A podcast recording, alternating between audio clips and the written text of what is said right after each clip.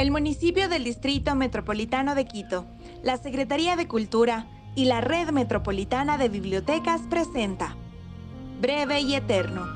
Lecturas de poemas y microcuentos. La carta. Luis Mateo Díez, español. Todas las mañanas llego a la oficina, me siento, enciendo la lámpara, abro el portafolios y antes de comenzar la tarea diaria, escribo una línea en la larga carta donde desde hace 14 años explico minuciosamente las razones de mi suicidio.